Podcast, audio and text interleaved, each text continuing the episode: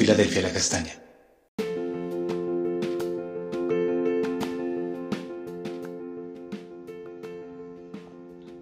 Amada Iglesia Filadelfia La Castaña, buenos días. El Señor les continúe bendiciendo. Continuamos en nuestro altar familiar. Hoy vamos a estar mirando Proverbios 6, 12 a 15 en la nueva versión internacional. Eh, vamos a tocar algo que he denominado el arte de pecar. Dice así la escritura. ¿Cómo son las personas despreciables y perversas? Nunca dejan de mentir, demuestran su engaño al guiñar con los ojos, al dar golpes suaves con los pies o hacer gestos con los dedos. Sus corazones pervertidos traman el mal y andan siempre provocando problemas. Sin embargo, serán destruidos de repente, quebrantados en un instante y sin la menor esperanza de recuperarse. El término malvado tiene que ver con la calidad de maldad, es decir, aquello que no está en armonía con el orden divino, desde el punto de vista moral. Podemos tener sinónimos de malvado, malo, perverso, infame, maldito, es un término jurídico a la categoría de personas que, habiendo cometido males, aún viven en pecados y están dispuestos a seguir pecando. El impío no procura a Dios, no lo busca. Al contrario, le desafía. El Salmo 10.4 dice, Los malvados son demasiado orgullosos para buscar a Dios parece que piensan que Dios está muerto. Eh, la actitud del malvado es totalmente consciente, es decir, proviene de una decisión tomada por el ser humano. Es o un perdón, es o un delicado estilo de vida enfocado exclusivamente en desafiar a Dios. Sus pensamientos y actitudes indican que no hay retribución por el estilo de vida escogido. Se convierten en maestros del engaño, con todo un manual de gestos, poses, ademanes, oratoria, discursos muy persuasivos, palabras que desvían la atención y engañan. Todo su ser está centrado en engañar, sin darse cuenta que al ser instrumento de engaño, también es engañado. Le pertenece a su amo, el padre de la mentira. Esta es una actitud muy fina, muy refinada. También puede ser una actitud totalmente arrolladora, devastadora, sin compasión con las personas o con las cosas que están a su alrededor. Entonces, estas dos, estos, dos, estos dos tipos de actitudes se pueden eh, observar. Estudios indican, por ejemplo, que una persona mitómana es decir, que tiene una forma de vida basada en la mentira, encuentra la mentira como forma de relacionarse socialmente.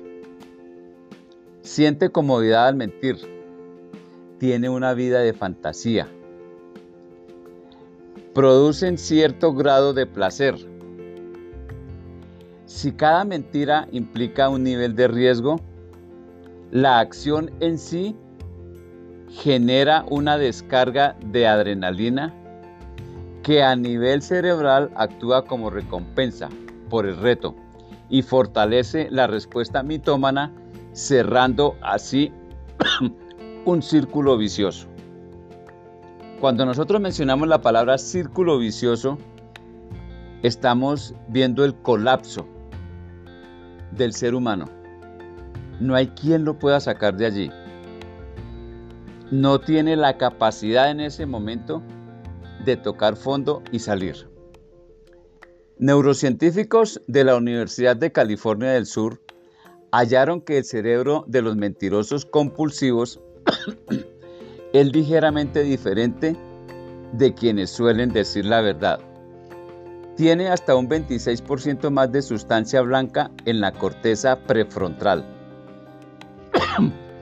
La sustancia blanca interviene en la transmisión de información, por lo que estos investigadores consideran que un mayor volumen implicaría una mayor capacidad cognitiva para procesar las mentiras y manipular. Eh, este aparte está tomado del artículo Mitomanía, la mentira como forma de vida. Entonces, el hecho de procesar mentiras y manipular implica que el mitómano crea hilvana situaciones tan supremamente complejas que aún puede engañar de pronto hasta a un erudito. Y la sociedad de hoy prefiere esto, prefiere la mentira a la verdad, prefiere abordar la mentira, tomarla como valor propio. Otro aspecto que podemos encontrar es la cleptomanía, que la ciencia la define como un trastorno mental caracterizado por la inclinación o un impulso obsesivo por robar. Eh, ¿Roba con qué fundamento? No con teniendo como precepto el valor de la persona, de la cosa sustraída, sino el nivel de riesgo el peligro que le genera robar. Además, esto trae como una connotación de vergüenza que no se ve, por ejemplo, en la mitomanía. En su locura por desafiar, por desafiar a Dios, el hombre sucumbe porque no tiene la capacidad alguna para soportar la consecuencia de su desvarío. ¿Y cuál es esta consecuencia? calamidad en toda su vida. Su limitado intelecto, su capacidad emocional, su diseño, no le da para rebelarse contra su creador impunemente. Cuando hablábamos ah, en la, arriba del círculo vicioso, quiere decir que cada vez su sed es mayor. Por eso es una manía, una adicción. Pero aún hay oportunidad. La iglesia local es la puerta abierta desde el cielo para cultivar el arte de agradar a Dios, de respetarlo, de tenerle ese temor del que habla la escritura. Vamos a orar.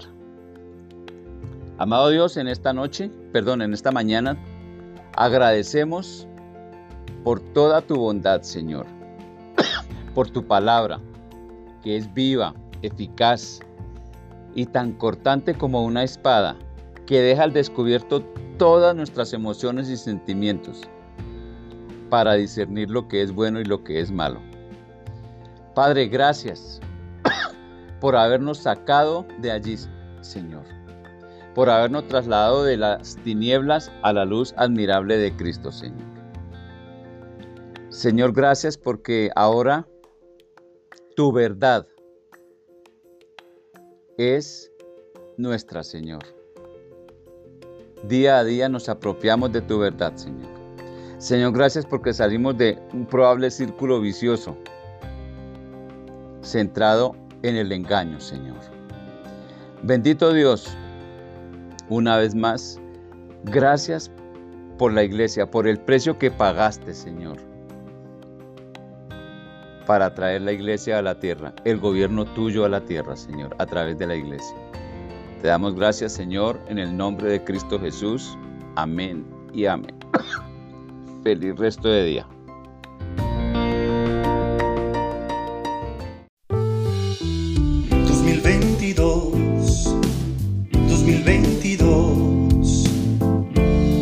Una puerta abierta en el cielo. Iglesia Cristiana Filadelfia La Castaña.